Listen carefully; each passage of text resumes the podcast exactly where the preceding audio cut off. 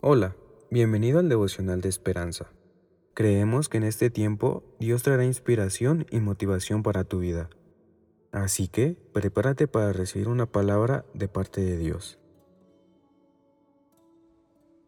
23 de noviembre. El devocional lleva por título Compartir la esperanza y está basado en 2 de Timoteo 3, 10 al 17. El autor nos cuenta, mientras Emma compartía cómo había abrazado su identidad como hija amada de Dios, Entrelazaba pasajes bíblicos en nuestra conversación. Casi no podía darme cuenta de dónde la joven dejaba de expresar sus palabras y comenzaba a citar las palabras de Dios.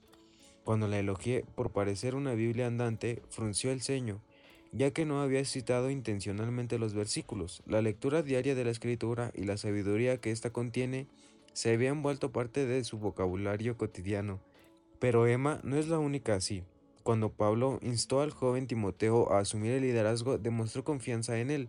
Reconoció que estaba arraigado en la escritura desde niño.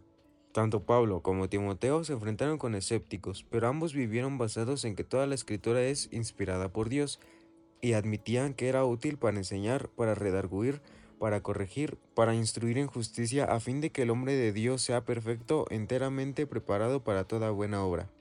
Cuando guardamos la sabiduría de Dios en nuestro corazón, su verdad y amor brotan naturalmente en nuestras conversaciones. Podemos ser Biblias andantes que comparten la esperanza eterna en Dios donde quiera que vayamos.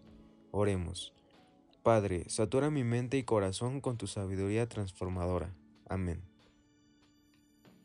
Esperamos que hayas pasado un tiempo agradable bajo el propósito de Dios.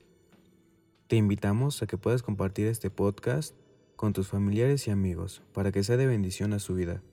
Puedes seguirnos en Facebook, Instagram y YouTube como Esperanza Tolcayuca. Hasta mañana.